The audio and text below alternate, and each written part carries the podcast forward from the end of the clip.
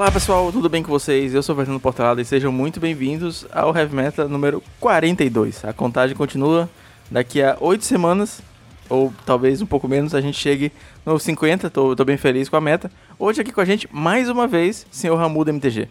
E aí galera, beleza? Como o Fernando falou, ele iria me chamar mais vezes, estou aqui de novo, uh, sendo agraciado por essa, como posso dizer, por essa oportunidade. Vocês estão escutando o, o Ramuda esfregar as mãos aí? É porque ele acabou de me dizer que tá uns 12 graus aí, né? 8, não, 8 graus, né? cara, mas eu tava mesmo, porque tá muito frio aqui, cara. É, a gente tava comentando sobre o contraste, que ele tá lá todo empacotado e eu tô aqui muito mal usando shortinho, porque no Maranhão tá quente pra caralho. Foda. Foi mal, foi mal. Atrapalhei o áudio do Fernando aqui. é, Ramudão, a gente esqueceu da última vez, a gente saiu conversando, mas fala pra gente do, do teu projeto do Twitch, fala do, do YouTube, fala das tuas mídias sociais. Ah, é, eu esqueci mesmo. então, pessoal, eu tô fazendo uh, stream de segunda a sábado, preferencialmente, a partir das 8, com 8 da noite, com mais foco no Pauper. Uh, tenho jogado basicamente duas ligas por dia, né? Algumas vezes quando me estresso demais no pau, porque todo mundo se estressa jogando Magic de vez em quando, eu vou pro né? Ou pego um deck que eu não mais faço, esse tipo de coisa. Todos são bem-vindos, né? Pessoal, tô sorteando baú de acordo com, com os meus resultados. Agora, nesse sábado passado, consegui fazer um ciclo zero.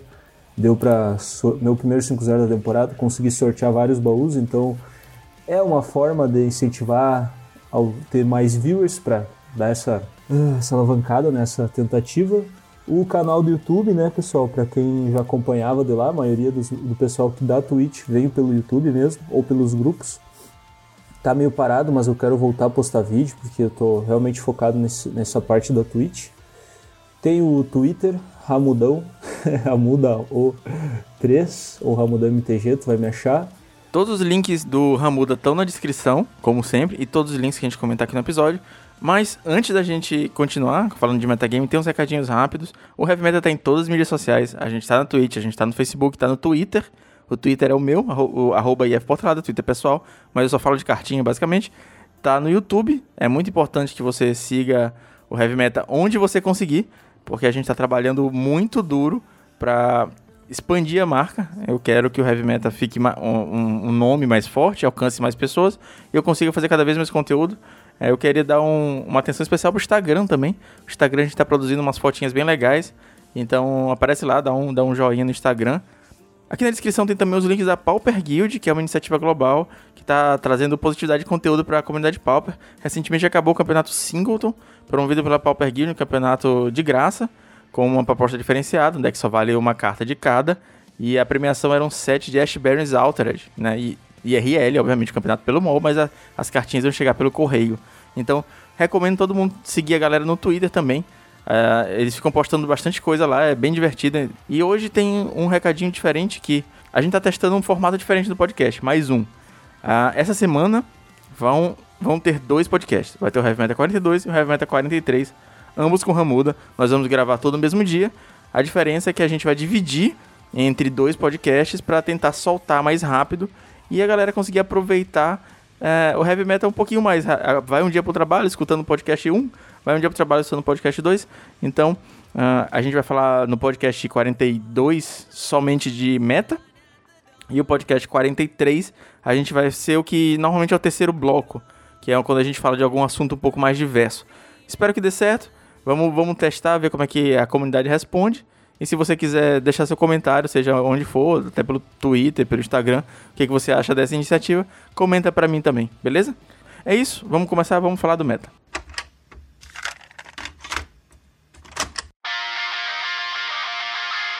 Cara, a gente tá num momento de, de metagame que tá, tá ficando até um pouquinho polarizado, né? A gente teve Challenge no sábado e no domingo, como sempre.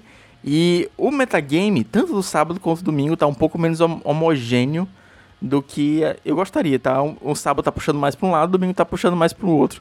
O que, que você achou do sábado? Para mim o meta tá a mesma coisa de sempre, cara.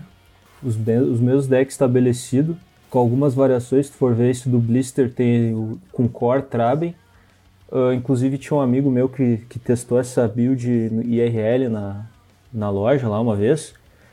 E é uma lista estranha. Eu não sei se ela é mais pega ratão, assim, tipo, o pessoal não conhece direito, porque claramente eu acho que o Fogtron é, o, é, é, a lista, tipo, suprema entre os Trons, assim. Tipo, tu não vai conseguir ir melhor que isso, mas esse White Tron, eu, eu não tendo tanto de Tron, mas provavelmente essa lista tem uma, uma um match melhor contra alguma coisa do que o Fog. Mas no geral acho que o Fog seria uma melhor escolha. Até eu não sei se eles splitaram, não sei se eles jogaram a final, porque tem, como os caras tudo você conhece, eles já splitam para ir do, dormir mais cedo, sei lá. E então achei tipo interessante que o cara conseguiu ir pegar o top 2. Temos o viachino peruano Deboros Monarca. Esse cara joga pra caramba, né? Só joga Deboros joga bem. O que eu fiquei triste é que o All Combo ficou em quarto ali, que dá pra ver. E, e, tipo, com certeza ele pegou um dos Trons, né? Já que ele ficou em quarto, então ele teve que ter enfrentado um dos Trons, que era para ser um good match. Como que ele perdeu? Queria saber também. Né? O cara tem canal no YouTube, tá, o Methonical, Methonical. O Real Sal também, que para mim, como eu tinha falado, é o melhor jogador do, do Pauper. Detron. Tem três Tron, pessoal. Três Tron no top 8, cara. Como é que o pessoal não, não, não cansa desses Tron? tu gosta de Tron, né? tu... É, gosto, gosto muito. É, e isso é um ponto que eu, que eu ia comentar sobre o meta, que a gente, o, o, o Ramuda falou sobre o meta para vocês aí, né? A gente teve três Trons no top 8, um deles bem diferente, é bem diferente do que a gente está acostumado a chamar de Tron. E aí, completando o meta, a gente teve o Boros, o Walls Combo, mono, dois Monoblue Delver e um Stomp em, em oitavo. Entre o top 32, os decks mais jogados foram o Tron com 6 cópias, o Stomp com 5 e o Monoblue Delver com 4. Isso do, somente top 32. E aí, já está acontecendo novamente o um movimento de será que o Tron está forte demais? Será que tenho, tenho que banir o Tron? Será que. Cara, eu tenho uma opinião sobre isso. Eu vou, vou comentar agora, depois eu vou pedir a opinião do Rambuda sobre também.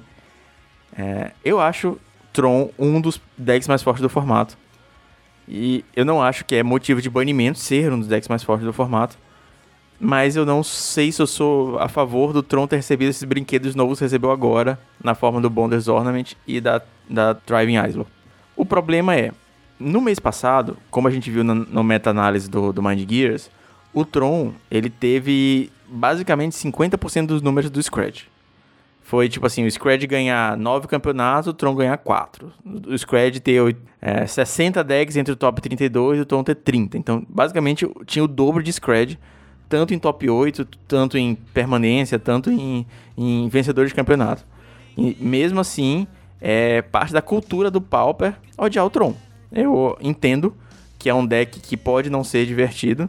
É, quem gosta de jogar de Tron adora jogar de Tron. Eu adoro jogar de Tron, porque é um deck que me desafia. Eu tô sempre pensando que eu tô no meio de uma partida de xadrez. Então, é, eu acho isso bem legal. Pra mim, no caso. É, eu entendo que é frustrante, principalmente se você joga com um deck puramente agro, com um stomp, tipo, ah, fui locado e aí acabou meu jogo. E é, é isso, basicamente. Você tra aquela, aquela rodinha de agro ganha de controle, que, saca? O agro vai ganhar do.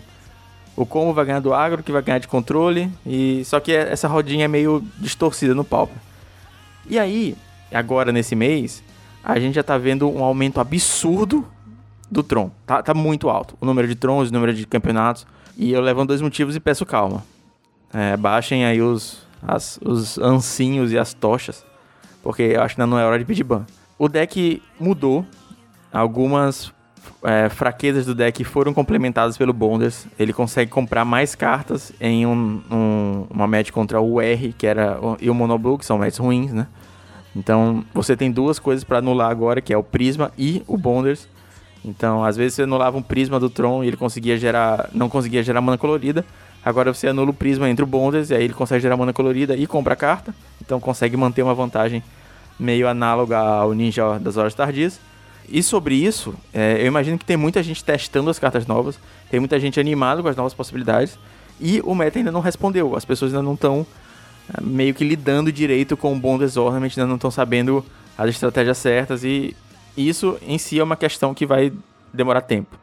O segundo ponto é que uma, uma coisa que o Matana estava comentando dos grupos hoje é que é, o challenge é uma bolha dentro de uma bolha.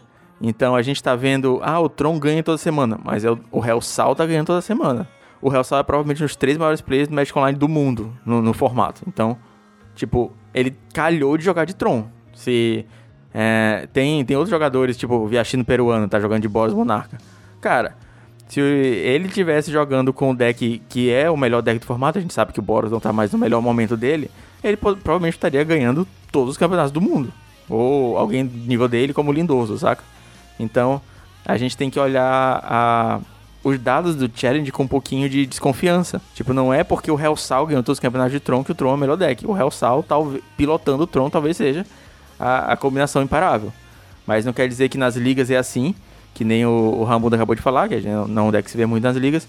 E não quer dizer que na sua lojinha vai ser assim. Então, é, calma, calma, toma um chazinho e vamos esperar Double Masters, que possivelmente as coisas vão mudar de novo. A minha opinião, eu concordo em partes assim contigo sobre uh, que, como posso dizer, eu acho o Tron o melhor deck do formato. Eu acho que concorda com isso, mas ainda assim discorda no, do, da, de, de, de ter bans, né? E e nesse ponto que tu usou o Real Sal como exemplo de jogador, que tipo, ah, não é todo mundo que tá ganhando de Tron, é, é especificamente o Real Sal. Mas eu acho que se tu colocar, como dando o exemplo, por exemplo, o Lindoso, que é um cara que joga muito bem, se ele treinasse, ele, não sei, eu nunca vi ele jogando Detron. Talvez não seja da ética dele como de outras pessoas jogar Detron.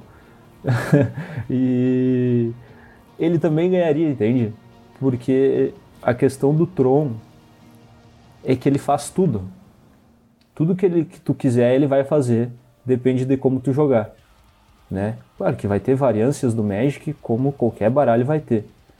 Mas ele é um deck tão bom que se tu for um bom jogador de Magic, tu vai se dar bem com ele. É, é, o, é o deck que é para quem sabe jogar bem Magic. Né? Tipo, pega o Carves da vida, que é um top, é um dos melhores grind do mundo. Ele já falou que não joga Detron porque ele acha tosco, entende? Mas se ele fosse jogar Detron, ele ia ter muito resultado também, porque ele sabe jogar Magic. Entende? Tipo, ele vai saber o que fazer, ele vai saber o que buscar. E é um deck toolbox, cara. Sempre teve problema no Magic deck toolbox. Sempre teve. Tipo, eu venho de outros formatos e sempre o problema foi cartas toolbox. Sabe? Uma carta que faz qualquer coisa que dá uma sinergia gigantesca pro baralho. Entende? E daí adicionar adicionar uma carta que é draw free, né? Como o Bonders, que, que, que, que se, tu, se fosse só gerar uma mana era uma carta ruim. Mas gera uma mana e compra uma carta eventualmente, todo turno, deixa o deck muito mais forte. Porque eu tava analisando aqui o Casa, que foi o cara que ganhou. Ele ganhou do Top Grinder, que tava de Mono. Todo mundo diz que Mono é bom contra Tron. Depois o cara pegou um deck Barreiras, que Barreiras é bom contra Tron, ganhou do cara deck Barreiras. Claro que são duas, dois jogos que não dá para resumir tudo, né? Talvez o cara deu uma sorte absurda, sei lá o que aconteceu. Mas eu acredito que essas mudanças no deck já devem ter feito diferença nesses jogos, entende? Tipo, contra o Monu, o cara tava perdendo por. Chuto eu, conseguiu encaixar um Bonders no início do jogo e conseguiu voltar contra o Monu uh, gastou recursos contra o Barreiras e conseguiu voltar pro jogo. Esse tipo de coisa, entende? Então acho que fez uma mudança grotesca esse Bonders pro, pro, pro, pro, pro deck. Inclusive eu tava, vou dar um exemplo que eu tava de UB contra um Tron e eu fiz o meu Monarca e o Bonders do cara ganhou. Ele tinha um Bonders, ele tinha o Monarca dele, eu tinha o meu. Só que tipo, o, o Monarca do Tron é muito melhor que o meu, né? O cara gera 15 mana, eu tava gerando 5.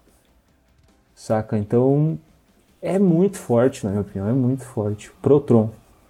É, eu concordo com tudo isso aí. Eu acho que Bondas é uma carta que não deveria existir. Ponto. Ela o problema é, ela existe agora. E o único jeito de lidar com uma coisa que já existe é banimentos, e aí eu também já sou contra.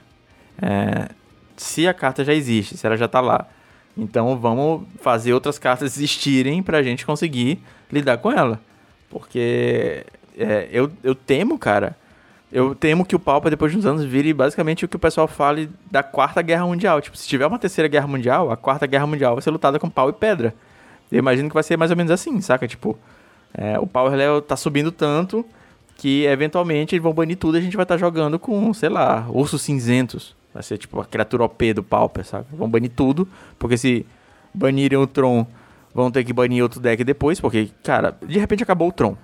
Morreu o Tron, não existe mais o deck, o deck tipo, a Wizard deu, deu uma de Wizards e em vez de banir a carta problemática, no caso do Bonders, lembrando do foil no, no B2 Drops, vai banir, tipo, as lands ou o mapa, alguma loucura assim. Então, em vez de banir a carta problemática, ela acaba com o deck qual motivo você tem para não jogar de deck de santuário? Tipo, nenhum.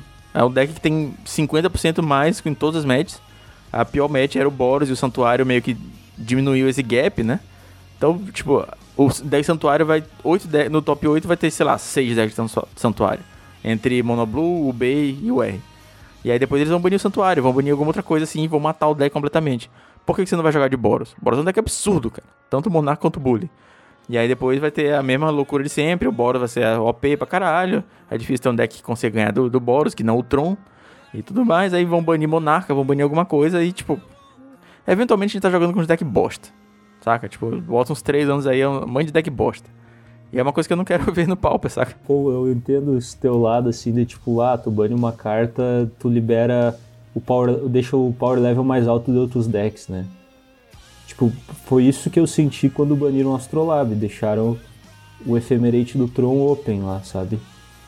Entende? E deixou o deck bem mais forte, saca? Uh, eu acho que tem bans pontuais no Tron que não é os terrenos, obviamente, sabe? Pra se não acho meio palha tirar toda. Apesar de, de, de, não, não me sentir mal porque eu não jogo baralho, mas entendo que tem uma galera que joga que e também não acho que Bonders é, é a carta que deixou o deck ainda mais forte, mas não é a, a carta que para mim não é a carta chave do Tron também. Para mim a carta chave do Tron é Mystical Teachings, é a carta que faz o deck jogar mesmo, porque tu disponibiliza uma cópia de, do que tu quiser no teu baralho. Entende? Para mim o maior problema é Mystical Teachings e uma vez eu conversei com o cara do Tron, inclusive eu falei com o cara do Tron que me ganhou no top no, no top 8, quando eu tava de Befadas, eu falei, ah, bem que eles podiam banir esse Mystical Teachings, né? E daí o cara falou assim, ah, pois é, mas se tu bane Mystical Teachings, acaba com o baralho. Tipo, o próprio jogador falou assim, que acabava com o baralho. Então, uh, e eu queria saber, sabe, tipo, eu queria a opinião dos jogadores de Tron, qual que é a carta que acabaria com o baralho. Tirando o terreno, obviamente, né? Daí o terreno é uma sacanagem, mas, tipo, das cartas que, uh, que não são lentes, né? E, e, na minha opinião, eu vi nos grupos discutindo e tal, o pessoal falando, ah, mas não é Mystical Teachings, nada. E eu queria saber que embasamento é esse que não é Mystical Teachings a melhor carta do deck. É, Mystical Teachings é absurdo mesmo, cara. Porque é aquela coisa assim de tu tá jogando contra Burn, que é uma das piores médias, e só abriu com Teachings na mão, tu abriu com Eder. Abriu com Pulse of Muraz. Então, é, é uma carta que realmente ela, ela é muito forte no Tron. Mas tem uma carta que eu eu novamente, eu não defendo banimentos em hipótese nenhuma, mas se tem uma carta que se botasse uma arma na minha cabeça e falasse assim, banir uma carta do Tron, eu baniria Ghost Flicker.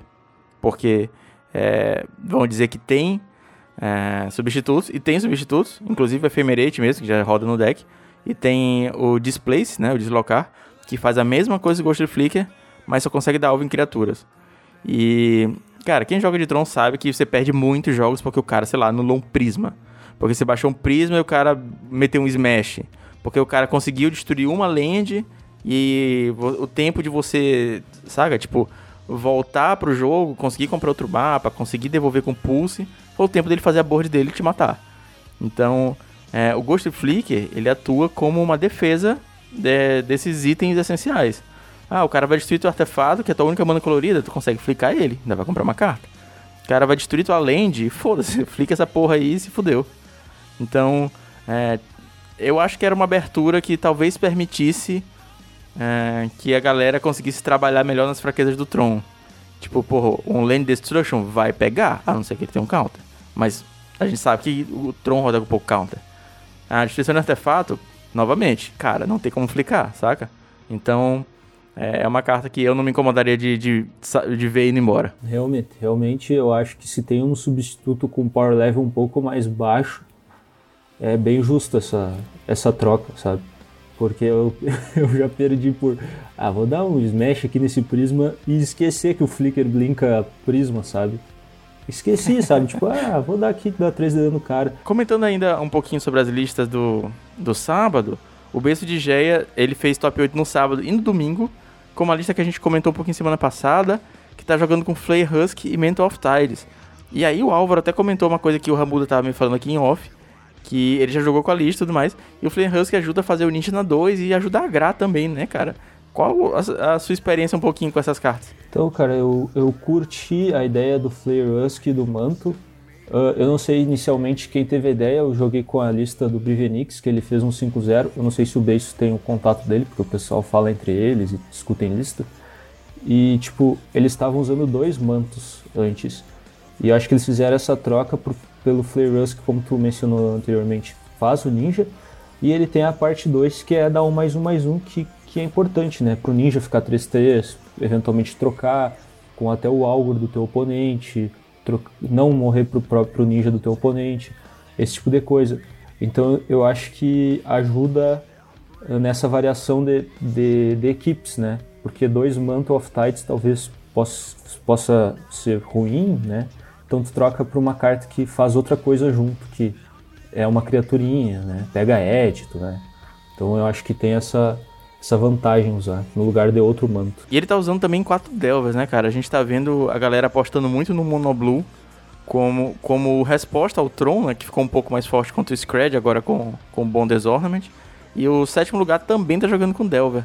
A gente é uma carta assim sempre presente no, nas listas de Monoblue, né?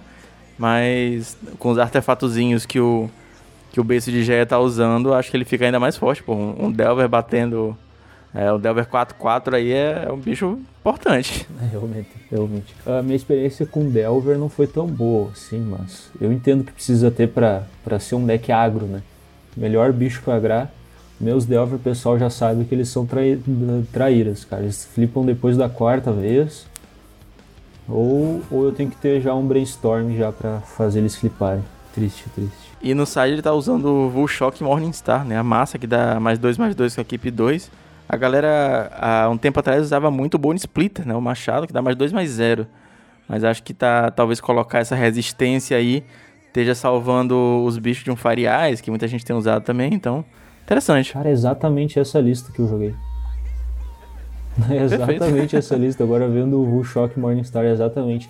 E essa carta é uma máquina, o cara não dá nada para essa Shock Morningstar. Mas muito bom no match do, do Boros, do Monogreen. Eu, é, tem gente que não gosta contra Monogreen porque acha que não dá tempo, mas eu curti.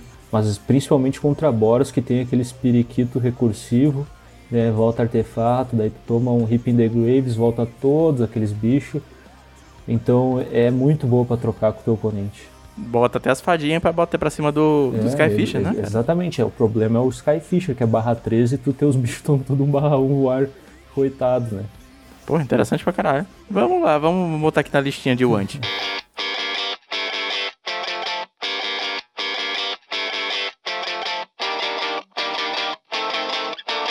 O top 8 do domingo, a gente viu ele também muito homogêneo, só que dessa vez pro outro lado, né? Na, na, na leitura rápida aqui, a gente teve. O primeiro lugar foi um Dimir Delver, o B Delver. O segundo lugar foi o Jar James B, de Monoblue Delver. Em terceiro lugar, o Beijo de Jaya de novo, de Monoblue Delver. Em quarto lugar, o po Poké Wizard de Affinity. Quinto lugar, o Oscar Franco de UB Delver. Sexto lugar, o Paulo Cabral de Zete Fadas. E aí, em sétimo, o Kazaner 3000. Talvez seja uma conta do Casa, não sei. De Fogtron. Em oitavo, Entropy de Azores Família. E se a gente teve três Trons no top 8 do, do sábado, dessa vez dos 8 decks do metagame aqui do, do top 8, a gente teve seis decks de Mystic Santuário, né? Contando o Azorius Família que usa Mystic também. Realmente, cara. O que será? Eu quero. é que eu não participei de nenhum e não falei com ninguém. O que será, né? Uma inversão muito, muito drástica, né? De, de decks. Fiquei feliz que o Dimir Delver ganhou, porque eu adoro esse baralho, né? E em cima do Mono né? Que é, um, que é uma, uma match parelha, assim, tu tem que estar tá jogando fino, porque se o cara vem curvado de Mono complica pro teu lado. Verdade. É um deck que começa a bater muito forte e aqueles counterzinhos cirúrgicos é, complicam demais, cara. O deck mais jogado do, do domingo foi o Fogtron com 8 cópias. Logo atrás teve um Stomp, que nem fez top 8, mas tinha 7 cópias.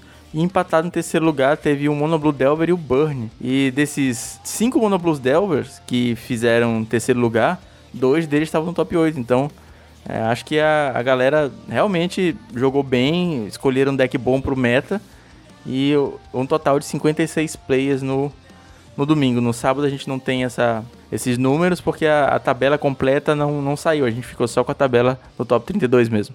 Mas se tu for ver, todos os, é, os decks do top 8 de, de domingo, eles têm um match contra Tron, né? Apesar de, de tipo, o Dimir Delver, que na minha opinião tinha um deck, um match ok contra o Tron, dá pra ganhar e com a adição do, do Bonders ficou um pouquinho mais pro Tron. Vários decks, tirando. Eu não sei se a versão do Paulo Cabral é boa contra o Tron. Acredito que não seja tanto, porque é a versão que usa menos criatura, é, é mais controle. E eu acho que o Tron talvez se saia um pouco melhor, não sei. Mas o resto, o Mono Blue é para ser bom, Affinity é para ter um match bom contra o Tron, o Azorius Familiar é bom, daí Fog Mirror, daí é o cara que joga melhor, possa ter uns draws eventualmente melhor. Entende? Então eu acho que foi uma leitura mesmo contra a Tron, se tu for ver. É aquela parada que eu tava comentando, né, bicho? Temporada de caça. O Bonder chegou, a galera vai se adaptar. Então, o que a gente tava vendo muita gente jogar de UR Fadas, que era o deck dominante no mês passado, visto a meta-análise, né? Agora talvez o Mono Blue Delver seja a maior pedida, né, cara, pro, do, do flavor de deck de santuário, porque é o mais rápido dos, dos três. Tá certo que um Gourmagzão de terceiro turno assusta, mas um Delverzinho que vai batendo, vai, vai tempando o cara com os counterzinhos é importante pra caralho também. Sim, pois é. Eu acho que foi isso. E o Affinity ali, de... esquecido, perdido ali em quarto lugar, que também, dependendo, vem bem, bem contra o Tron, e contra o Mono também, né? Então o cara fez uma leitura em cima da leitura, talvez. Então só qual que ganha de Tron e qual que ganha de Mono Pode ser uma, uma leitura, sabe? É, e é uma lista bem clássica, na real. É aquela lista com Frogmite, com, com tambor, então...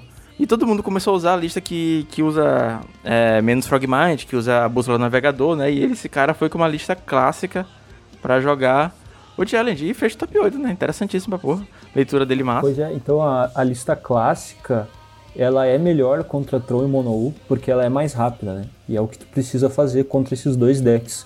Ser rápido coisa que o compasso não é tanto. Ele ele deixa teu jogo muito mais bonito e melhor, assim, né? Tipo, tu não zica, tu faz tudo bonitinho. E só que, tipo, um turno atrasado sempre, né? Porque tu não tem a Frogmite com Springleaf. E essa é a, é abertura para tu perder pra Tron e Mono Comigo, pelo menos, funciona assim. Eu tô lá fazendo tambor, o cara já tá me dando um ninja na. Então, desculpa, não tô fazendo tambor, tô fazendo um compasso e meu oponente já tá me batendo com um ninja já. Entende? Coisa que, que com um tambor não acontece, porque tu vai, ou tu vai ter um Frogmite para bloquear posteriormente, ou tu já vai ter um bicho 4-4 no segundo turno com mais um bicho para bloquear. Então tem vários fatores nessa diferença de lista. Eu fui um que quando criei o. Quando eu iniciei os vídeos, né, eu só jogava de Affinity e jogava com a lista de compasso. E me perguntavam, né, tipo, ah, por que, que tu joga de compasso? Que foi bem no início, assim, quando teve essa transição para as listas de compasso, que eu vi um cara que fez e testei e, tipo, realmente achei bem melhor. Só que na época era dominado por R-Scred e Poros. E, e, realmente aquela lista de compasso é muito melhor contra Scred e Boros. Porque, Frogma porque Frogmite era uma carta a menos contra esses match. O cara, o cara, o cara cagava com 2/2. Core Skyfisher bloqueia, Algro bloqueia, qualquer bolt, né, mata. E o fato de tu ter mais Gear Seek é, é, é absurda a diferença. Só que contra Mono e Tron não faz diferença. Não faz diferença tu ter bichos mais potentes e fortes, ou porque o cara vai dar bounce, ou porque o cara vai ter locar, ou porque o cara já tá um turno na tua frente no, no, na, no, no quesito tempo. Entende? Então tem essa diferença, as duas listas. Hoje eu, hoje eu falo, né? Antes eu falava, né? Essa lista de Fragmite é obsoleta. Mas, mas não, não. As duas listas têm o seu poder e vai dar leitura, na minha opinião. É excelente, cara. Excelente visão. É massa até tu tá aqui pra gente trocar essas ideias de Affinity. É, eu tava jogando com a lista full compasso, sem Frogmite nenhum. E eu tava. Cara, eu tava só foldando pra Monoblack. Eu tava apanhando muito pra Monoblack, saca? Porque não tem o Flay Husk, não tinha o Frogmite, então cada editozinho era um bicho Dói. Poderoso que ia embora, saca? Era Sim, complicado. Dói, dói, né? É, foi isso que eu pensei também. Eventualmente vinha alguém falar assim, ah, mas essa tua lista aí parece um lixo contra Mono Black.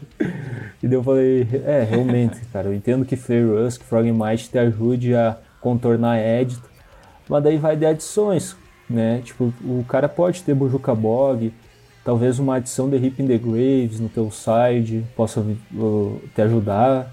É, exatamente. Então, eu acho, eu acho que tu pode contornar. Não existe match perfeito, né? Não existe, tipo, tu não vai conseguir ganhar de tudo. Então, tu vai ter que abdicar algumas partidas e volta a falar, é de leitura, pra tu ver. Eu não sei quantos Mono Black teve nesse, nesse torneio. Esse é o, o outro ponto que eu ia chegar, porque acho que nesse torneio aqui no, no Challenge teve pouco Mono Black, tanto que, assim, vi aqui por alto, não vi nenhum no top 8, ou, ou melhor, no top 8 não tem, mas eu tinha pego a minha lista de afins do Lindoso, que é o Lindoso tava jogando Challenge com essa, com essa lista, saca? E o meta do Challenge, a gente sabe que não tem tanto Mono Black, a gente sabe que vai ter muito Boros, que vai ter muito Scred, então, porra, a lista de compasso perfeita, saca? E aí, quando eu fui jogar o campeonato independente, eu me fudi. Porque cheio de mono black daquela porra. E aí eu comecei a fazer algumas alterações. Eu dei uma olhada na, na lista do Ravager, que ganhou um Royale. É, aí eu olhei a lista dele e peguei e copiei tipo, quase 100% a lista dele. É, a alteração que eu fiz foi uma tech do Lindoso que eu tinha tirado e voltei, que é o Ribbon the Grave Side. E aí, algumas semanas atrás, eu acabei ganhando o Royale de Affinity.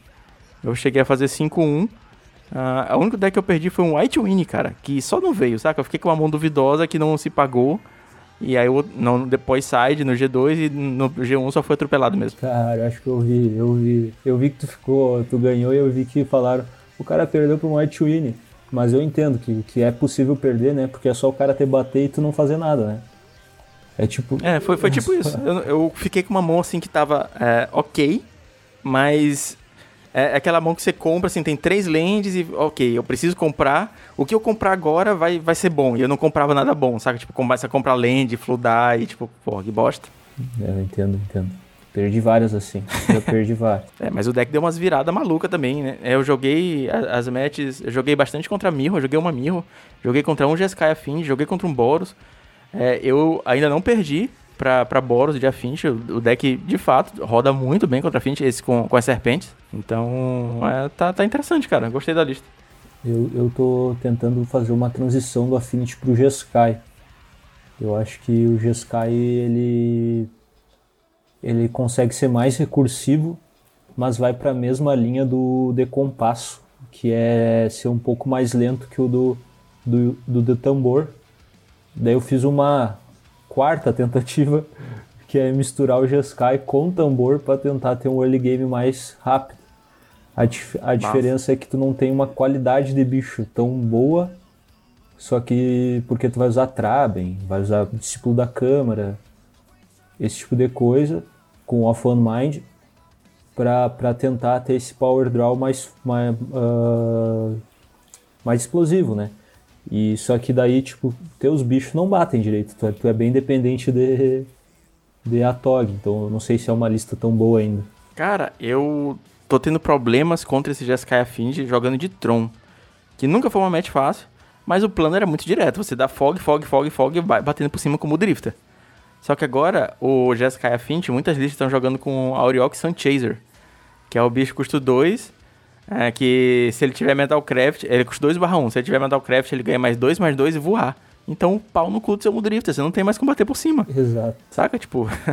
e aí eu, eu tava até conversando hoje com o Igor Coelho. Que que, que eu faço, cara? Como é que a gente passa, ganha de GSK F20 agora? Porque dá para ganhar, só tá muito mais difícil, saca? Tipo, é, você tem que dar vo mais voltas para chegar no mesmo objetivo. Agora tenho que. Não posso mais tirar de enrola, porque eu tenho que devolver esse bicho pra mão pra poder bater como drifter, saca? É complicado. É, eu ganhei de um cara numa liga, o cara ficou bem bravo. Porque o cara tinha me alocado, ele tinha me alocado, só que eu acho que ele não tinha mais de Rova no deck. E eu fiquei tipo, tá, tu me alocou, mas tu não tá me matando, sabe? Porque eu tinha quatro Auriok na mesa e ele não conseguia bater, entende? E daí eu acabei ganhando por tempo do meu oponente, porque ele ficava fog, fog, fog, fog. Ah, quer dizer, acho que era o Rino, Rino, Rino, Rino, Rino. E eu, tá, tu não tá ganhando, eu também não. Só que, né, eu tinha mais tempo no relógio e acabei ganhando. Ele tendo que dar uns 20 cliques pro turno pra fazer, fazer o lock dele. Olha, seis. Só fazendo a prioridade. É foda, dois Auriok já, já segura um Mudrifter com um Cave, né? Aí, porra, o cara dá um double block, tu perde o Mudrifter, perde a Cave. É foda, cara. Pra finalizar a parte de listas de hoje, tem duas coisinhas que eu queria comentar. O Oscar Franco ficou em quinto lugar. Ele tá jogando com Frantic Inventory no, no UB dele. O Frantic Inventory é aquele AK novo de M21 que conta só pro seu cemitério. Então achei legal. Não é sempre que a gente vê nem AK jogando no, no, no UB. Só que eu acho que como ele tava nessa segurança de que não vai enfrentar Scred e, e dar gás pro inimigo, ele conseguiu botar o Frantic Inventory. E outra coisa que eu queria comentar, uma lista que não tá no top 8, tá na portinha, em nono lugar. A gente teve um Red Deck Wings, jogando com 4 Goblin Granada de main deck e com 3 Park Smith de, de main deck. É, eu achei interessante pra caralho a lista dele também. Talvez copie, talvez não, mas fica aí a menção rosa desse nono lugar. Ó, os discípulos do Carves aí, ó, de Red Deck Wings. É, você também. não, eu, não, Red Deck Wings eu não joguei ainda. Joguei só The Goblins, só Goblins. mas é muito divertido o baralho, eu aconselho vocês a jogarem. Eu não gosto de Burn, Burn eu não gosto, mas esse deck aí eu achei divertido jogar. É justo e bom, vale, vale a tentativa do, de jogar. E barato, pessoal, pra quem não quer gastar tanto no mall, é um deck barato. E sobre o Frantic Inventory, você acha que vai ter um lugarzinho no coração aí do, do UB ou só uma, uma, um teste? Quase esqueci de comentar, já ia falar que o cara é meio louco da cabeça. Mas depois eu fui ver que tem Tot Scour no, no side, no, no main deck Três, dele. né? Então faz, faz um sentido, porque é uma carta muito. Uh, nem sei se existe essa palavra, mas contradinâmico. Existe isso? Não dinâmico? Contra-intuitivo? Qual que seria a palavra? Deixa nos comentários aí a palavra certa. Mas é, eu não sei porque, tipo, cara, Gurmag com Frantic Inventory, é, Inventory é uma. Não, é, não parece uma boa. E muitas vezes tem aquela carta que tu não quer exilar para fazer o Gurmag e tu é obrigado. Tanto que tem Santuário e Inventory Sim. junto. Acredito que o cara deve ter dado muito bom por causa dos Tot Scour, sabe? Tipo, daí tu força o Grumag rapidão e não, não precisa exilar os, os Frantic, os Frantic pra fazer o, o Grumag. É, eu acho que teve dois UB no top, no top 8 e ele, o outro não tava usando, né? Então, só a invenção do Oscar Franco por enquanto. É, a gente pode ver que quem ganhou não usava, né, pessoal? Então acho que, Vamos pelo safe por enquanto. eu acho que tem um ponto aí o cara. E usava foil, pessoal, usava foil. Foilzinho, cara. Um foilzinho só. A minha lista é IRL, né? Já que faz 5, 6 meses que o cara não joga um IRL. Não, não sei quanto tempo faz já. O cara se perde no tempo nessa quarentena. Mas a minha usa foil e eu gostava muito. Eu fui trocando, né? Porque o cara vai jogando mais e mais e vai testando novas coisas. A minha, o meu último campeonato IRL foi dia 17 de março. Eu lembro, eu- por algum motivo eu lembro dessa data, mas foi dia 17 de março. Foi o último campeonato IRL que eu joguei. Saudades, inclusive. É, Eu acho que o meu foi por essa semana também. É, lembrando agora, né? Porque foi quando fechou quase tudo. É isso, senhores. A gente tá chegando ao final do primeiro Heavy Metal dessa semana. Vamos tentar soltar os dois aí pra vocês. E outro ponto positivo é que a gente vai ter duas indicações de metal. Bora lá? Minha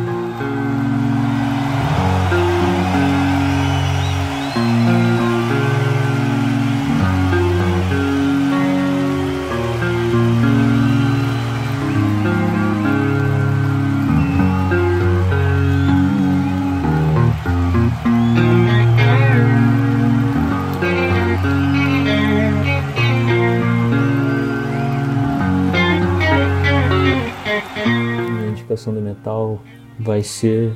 se- Não sei se já, te, já teve, né? Mas eu acho que o One do metal. Porra, sensacional. Meu, meio dark assim, né? Gosto. Eu tenho uma história interessante com essa música, cara. É, eu acho, e, eu, e eu acho isso massa, porque você compartilha a, as músicas com a galera e é, sempre tem uma história. E música é uma coisa que, que marca bastante. É, quando eu tinha uns 13 anos, existiam duas MTVs na DirecTV, que era a televisão por assinatura que a gente tinha na época. É, existia a MTV normal e a MTV Latina. E a MTV Latina, que era quase toda em espanhol e tinha alguns programas em inglês e tal, com legenda, ela era um pouco mais pra frente do que a MTV normal. Eu não sei se você chegou a conhecer a MTV Latina. É da, é da tua época? Não, não. Não é, não, não conheci não. Conheci a normalzinha do BR mesmo. E aí, teve um belo dia que eu, é, usando internet de escada, 2000, isso aí foi mais ou menos 2003, 2004, e eu morava numa, numa região que não tinha internet é, banda larga nessa época, era de escada mesmo, eu ficava acordado até bastante tarde. E foi nessa, nesse dia que eu vi uma apresentação do MTV Icon Metallica 2003, que é tipo um show tributo ao Metallica, que várias pessoas, artistas famosos, tocaram covers. E, inclusive, teve uma música que eu achei sensacional, eu achei incrível na época. Eu não conhecia Metallica, eu não, não conhecia assim muito de metal, tava descobrindo. Tava saindo do pop punk lá do Blink-182, do, do The Offspring, entrando no heavy metal de verdade. É, não que ouvir Blink-182 seja ruim, inclusive tem na minha lista de indicações. Mas é, é bom, bom, é bom. Mas eu tava descobrindo uns gêneros um pouco mais profundos.